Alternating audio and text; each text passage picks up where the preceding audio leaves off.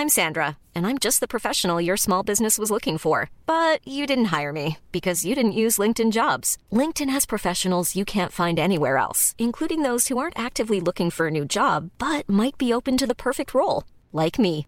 In a given month, over 70% of LinkedIn users don't visit other leading job sites. So if you're not looking on LinkedIn, you'll miss out on great candidates like Sandra. Start hiring professionals like a professional. Post your free job on linkedin.com/people today.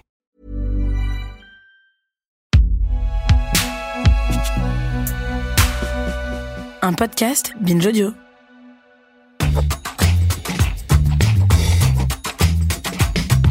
Salut, c'est Thomas Rozek.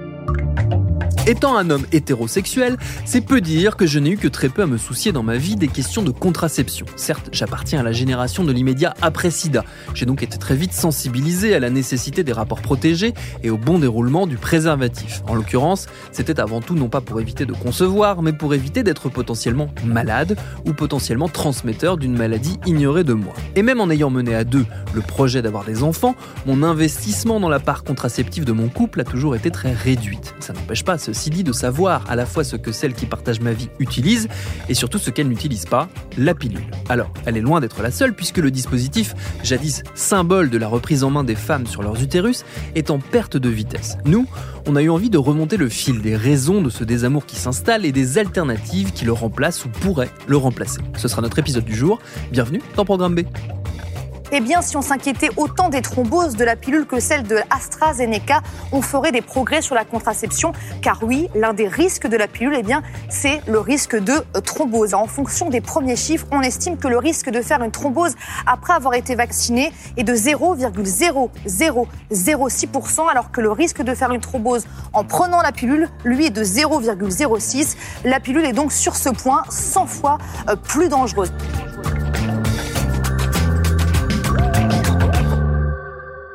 L'idée de cet épisode, elle n'est pas tombée du ciel, elle nous vient tout droit de la crise sanitaire actuelle, puisqu'à l'occasion des controverses sur les possibles thromboses causées par le vaccin AstraZeneca, on a reparlé de la pilule. La pilule qui, il y a une dizaine d'années, avait été vivement critiquée pour causer ce genre d'accident grave.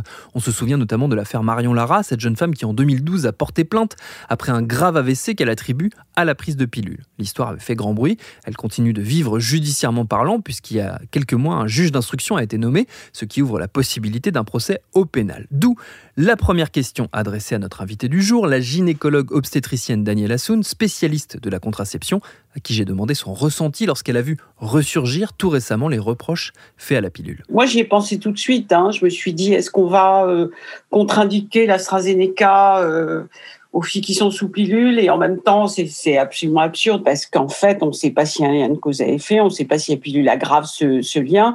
Et, de toute façon, la décision a été prise de ne pas faire d'AstraZeneca euh, au moins de 55 ans, considérant que le risque de, de phlébite, même rare, était plus fréquent chez les plus jeunes que de faire un Covid grave. Donc voilà, donc je trouve que c'est assez vite passé à l'as, euh, au milieu des, milliers d'autres choses qui, qui évidemment euh, inquiètent tout le monde en ce moment. Alors ce désamour de la pilule, comme on l'a appelé, il a ressurgi en 2012 au moment de cette jeune femme qui a fait un accident gravissime, effectivement, et puis il y a eu ses procès, et puis il y a eu effectivement en 2012 euh, une efflorescence comme ça d'articles avec le, le Monde qui s'est mis à titrer euh, Alerte sur la pilule. Voilà. Or, euh, le désamour de la pilule, il date d'avant 2012. Ça, fait déjà, euh, ça faisait déjà en 2012 une bonne dizaine d'années qu'on avait des femmes qui n'avaient pas envie de prendre des hormones. Voilà. Elles ne pas automatiquement rattaché au risque cardiovasculaire. C'était plus dans un état d'esprit de euh, j'ai plus envie de prendre d'hormones, j'ai j'ai plutôt envie de, de quelque chose de plus naturel, je veux que mon corps fonctionne normalement. Bon, après est venu se rajouter évidemment avec 2012 cette histoire de thromboembolie, mais c'était plus, si vous voulez, le désamour de la pilule, il est plus lié à, bon, un truc que j'aime pas beaucoup dire, mais c'est comme je le dis parfois, mais c'est un peu euh, un truc un peu écolo, quoi. C'est pas un bon terme, ça c'est pas très bien, je trouve, de dire ça comme ça, mais c'est plus dans un esprit de voilà, j'ai plus envie de trucs euh, qui peut-être ne sont pas bons pour ma santé. Et donc, ça se replace. Moi, je crois qu'il faut vraiment le replacer dans un contexte plus global. Et c'est pour ça que moi, quand elle me dit je veux pas de pilule, ça me met pas particulièrement en colère. Hein, contrairement à beaucoup de gynécos, moi, j'entends, hein, même si j'ai pas peur de la pilule et que je pense que la pilule, c'est une très bonne contraception. Mais ça se replace dans le cadre plus global d'un souci pour la santé. Ma génération euh, n'avait pas ce souci-là. On était, bon, on l'a dit et redit, c'est banalité de le dire là aussi, on était tellement contents de trouver un truc qui marchait et qui nous permettait d'avoir une vie sexuelle assez libre, tout en n'ayant pas de grossesse qu'on ne souhaitait pas à ce moment-là, que si vous voulez, et on n'était pas du tout dans ce contexte de faire attention à notre santé. Donc le contexte était totalement différent. Ça, c'est un des éléments, je pense, qui fait qu'elles ne veulent plus de... Enfin, elles en prennent encore beaucoup. Hein. Attention, hein, la France est encore un des pays où on prend le plus de la contraception hormonale. C'est pas zéro, hein, on n'a pas arrêté, loin de là. Mais ça, c'est un des éléments. Le souci de sa santé, le souci de quelque chose de plus naturel, le souci de ne pas bloquer son système hypothalamo-hypophyso-ovarien, comme on dit, plus scientifiquement. Voilà, ça c'est le premier truc.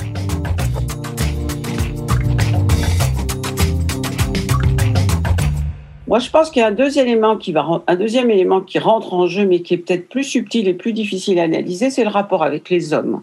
Là aussi, il y a une vraie différence avec ma génération. Euh, c'est que pour nous, il n'était pas question, honnêtement, que ce soit les hommes qui prennent en charge quoi que ce soit.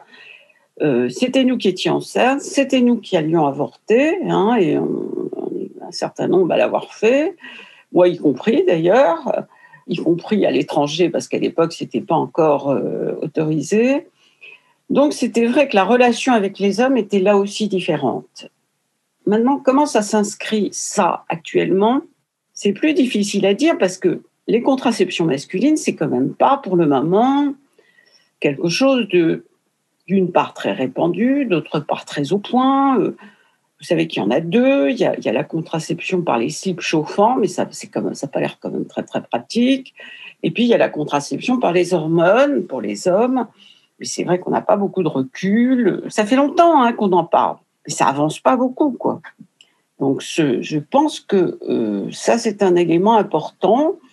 Alors, dans la mesure où elle cherche à utiliser des méthodes dites naturelles, c'est-à-dire en gros les cycles, et puis au moment de la période fertile, euh, soit le retrait, soit le préservatif, du coup, ça fait intervenir le partenaire. Là. Ça nécessite évidemment une histoire à deux. Alors que la contraception telle que nous l'avions vue, nous, c'était quand même une histoire pour nous, quoi. Hein. Euh, euh, on leur demandait pas grand-chose. Bon, ensuite, dans les années 80, est venu se greffer le sida. Donc, du coup, évidemment, la participation là euh, du partenaire était une évidence. Hein. Si on s'inscrit dans une relation avec quelqu'un, alors on démarre où on a une relation épisodique ou une relation comme ça, voilà, sans lendemain, on met du préservatif, ça ok, quand on est bien raisonnable. Mais après, c'est vrai qu'il faut quand même après, souvent, on abandonne le, préservatif. Et après, il faut bien utiliser un contraceptif. Qu'est-ce qu'on fait? Alors, qu'est-ce qu'on fait? On utilise quand même les méthodes naturelles. Et il y a des échecs, donc il y a des avortements, parce que c'est des grossesses pas. Bon, moi, ça me gêne pas plus que ça. Hein. Moi, je pense que l'avortement, ça fait partie des méthodes de je dirais pas de contraception, mais ce qu'on appelle de régulation des naissances. Donc il faut l'accepter comme tel. Les pouvoirs publics, ils crient, ils, gueulent qu'il y a beaucoup d'avortements, mais en fait, on s'en fout. Hein. Ce qui compte, c'est que les femmes, elles souffrent pas. Hein. Le reste, la morale et, l'éthique, on a chacun sa propre éthique hein, à ce niveau-là. Donc voilà, voilà ce qui se passe en termes de contraception et de contraception naturelle. Voilà, c'est un espèce de désamour, mais je vous dis, ça fait, moi je dirais que ça fait 20 ans, hein, mm. à peu près je situerais ça comme ça. Euh, vous le disiez tout à l'heure, ça peut susciter un, un agacement chez certains de vos confrères gynécologues.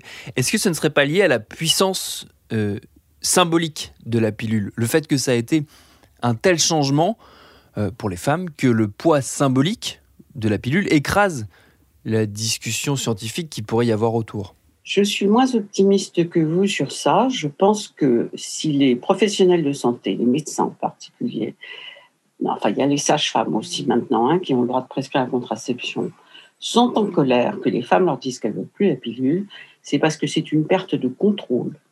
Si vous voulez, quand les médecins sont en colère, c'est que tout d'un coup, ce contrôle qu'ils avaient sur la sexualité, hein, n'y a pas que moi qui le dis, hein, Foucault l'a dit avant moi, ce contrôle que le corps médical a pris euh, est complètement battu en brèche par le fait que tout d'un coup, ben, les femmes, elles n'ont plus besoin de nous. Elles n'ont plus besoin de nous, si vous voulez. Et du coup, euh, ce pouvoir qu'on avait de contrôler, de décider qu'il fallait telle contraception, pas une autre, eh ben, euh, bah, c'est fini, quoi. Les femmes, elles se, elles se débrouillent toutes seules, quoi. Vous voyez? C'est ça. La puissance symbolique de la pilule, moi, je ne crois pas à ça. Je ne crois pas à cette euh, explication-là. C'est vrai que c'est une révolution, hein, c'est ce que dit François Héritier. La contraception, c'est une révolution totale et c'est ce qui nous fait avancer maintenant sur le chemin de l'égalité homme-femme, qui n'est pas encore tout à fait, euh, pas tout à fait là encore. C'est la contraception qui a une puissance symbolique, mais c'est surtout la perte du pouvoir des médecins. Hmm. On n'a plus besoin de nous. C'est ce qui est très bien. Après tout, pourquoi médicaliser? C'est la fin de la médicalisation, si vous voulez, d'une certaine façon. Donc voilà, après, il va falloir euh, bah, négocier avec tout ça. Si on évoque euh, l'autre côté, du côté des, patientes, est-ce qu'il n'y a pas en jeu aussi, pour euh, ce qui est du désamour, le fait qu'on ait à une époque massivement prescrit la pilule, je pense aux, aux femmes de ma génération. Moi, j'ai souvenir dès l'adolescence de camarades de classe qui se voyaient prescrire la pilule pour des problèmes de peau, pour euh, tout un tas de choses qui n'avaient pas forcément de lien direct avec la sexualité. Euh, le fait qu'on ait massifié comme ça cette pratique, est-ce que ça n'a pas joué dans le désamour? C'est intéressant parce que vous savez que la France est le pays au monde où la prévalence, ce qu'on appelle la, prévalence de la contraception est la plus élevée. C'est compliqué à expliquer pourquoi, euh, effectivement, nous avons été, nous avons prescrit massivement des pilules et laissé tomber d'autres contraceptions euh, comme les pays anglo-saxons l'ont plutôt fait. On l'a prescrit de deux façons. On l'a prescrit comme un médicament. D'abord parce qu'au départ, ça avait été, euh, ça avait été euh, commercialisé comme ça, avant de passer à contraceptif. On l'a prescrit comme médicament pour des choses qui ne justifiaient pas, c'est facile à dire 30 ans plus tard, hein, pour des choses qui ne justifiaient pas d'être traitées, comme les cycles irréguliers, euh, bon, les douleurs de règles si on n'arrivait pas à les calmer autrement, les problèmes de peau, mais ça règle pas véritablement les problèmes d'acné. Donc c'est vrai qu'on a parfois mis des gamines de 14 ans sous pilule sous prétexte qu'elles avaient des cycles irréguliers. Or, les cycles irréguliers, c'est pas une pathologie, c'est juste une façon de fonctionner. On sait maintenant que ce n'est plus comme ça que ça doit être. Enfin, on sait. On voit encore des prescriptions comme ça. Donc voilà. Alors c'est vrai qu'on l'a beaucoup, beaucoup donné, mais on l'a aussi beaucoup donné comme contraception parce que c'est hyper efficace. C'est l'efficacité aussi qui a séduit, qui nous a séduit. Il faut bien voir ça. C'est quand même un produit qui a, si on le prend correctement, mais même avec quelques oublis, qui est quand même efficace à 98 voire 99%. C'est énorme. Donc, si vous voulez, quand vous êtes médecin, ce que vous cherchez avant tout, c'est ça où c'est intéressant de réfléchir là-dessus, c'est l'efficacité et la sécurité, ce qu'on appelle l'innocuité. Sur la sécurité, alors on pourrait dire des choses, mais le risque de la pilule sont très faibles. Ils sont, par exemple, plus faibles que quand on a une grossesse et qu'on accouche. Vous voyez, en termes de thromboembolie, de phlébite, d'embolie pulmonaire, etc. Il est plus dangereux de faire une grossesse et d'accoucher que de prendre une pilule, en termes statistiques. Hein. Donc, si vous voulez, c'est un produit très efficace et quand même très sûr. Évidemment, quand il arrive un accident, En termes statistiques, c'est du 100%. C'est pour ça, cette jeune femme en 2012 qui a eu un accident gravissime, un accident vasculaire cérébral, et qui a, un handicap extrêmement important, hein, il me semble, là, c'est du 100%. Donc ça peut angoisser et inquiéter. C'est comme pour exactement comme les risques avec les vaccins actuellement. Vous n'aurez jamais en médecine zéro risque. Les gens ils veulent pas entendre ça. Hein. C'est pas possible. Mais après, on fait ce qu'on appelle en médecine, on essaye de le faire là maintenant avec de façon pédagogique, la balance bénéfice-risque. Donc ça, c'est les risques. Après, comme je vous ai dit au tout début, moi, je pense qu'il y a des trucs aussi plus idéologiques. Vous voyez? Maintenant, c'est pas tellement quand je, dans les consultations, c'est pas le risque qu'elles avancent. C'est plutôt euh, je veux que ça fonctionne naturellement, je veux pas intervenir sur mon cycle, je me sens mieux sans hormones, euh, ça me fait baisser la libido, scientifiquement, c'est pas très bien prouvé, mais si elles le disent, c'est qu'elles le vivent. Donc, faut, faut l'entendre. Faut entendre ce qu'elles disent. La réalité, c'est ce qu'elles vivent. Donc, c'est ça que nous, médecins, on doit entendre. Les médecins, ils ont un peu du mal à entendre parfois. Est-ce que ça peut pas, ce, désamour et ce changement de perspective, booster un peu les recherches, et d'ailleurs également pour euh, reprendre un peu le contrôle chez les médecins, comme on le disait tout à l'heure, euh, booster un peu les recherches pour, par exemple, la contraception masculine? Moi, je pense que là, vraiment, il y a, y, a, y, a un, vraiment y a un créneau. Hein. Alors, le problème des recherches, Bon, là, on a une vision extrêmement rapide des choses parce qu'on a vu ce foutu vaccin apparaître en un an.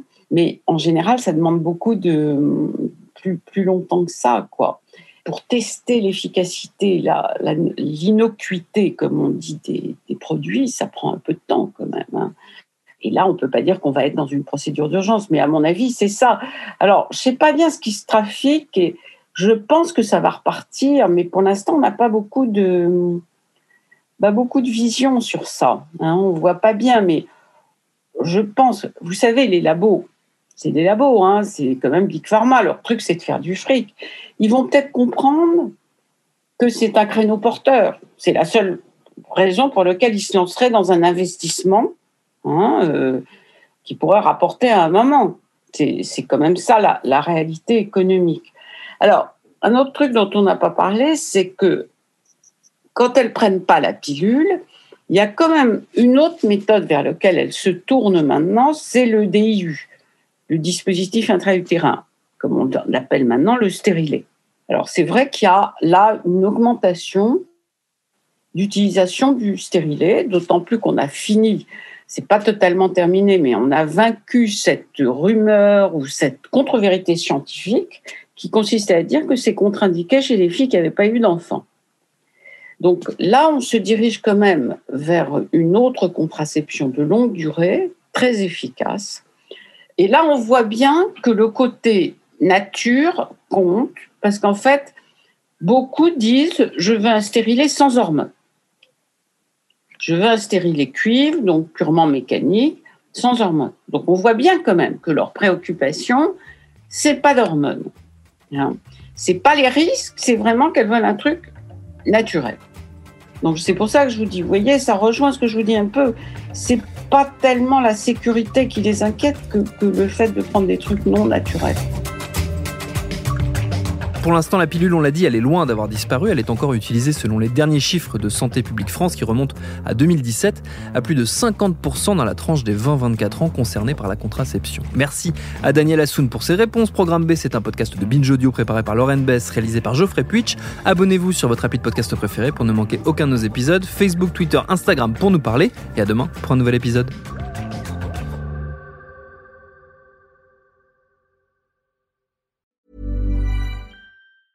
Hey, it's Danny Pellegrino from Everything Iconic. Ready to upgrade your style game without blowing your budget? Check out Quince. They've got all the good stuff shirts and polos, activewear, and fine leather goods, all at 50 to 80% less than other high end brands. And the best part? They're all about safe, ethical, and responsible manufacturing.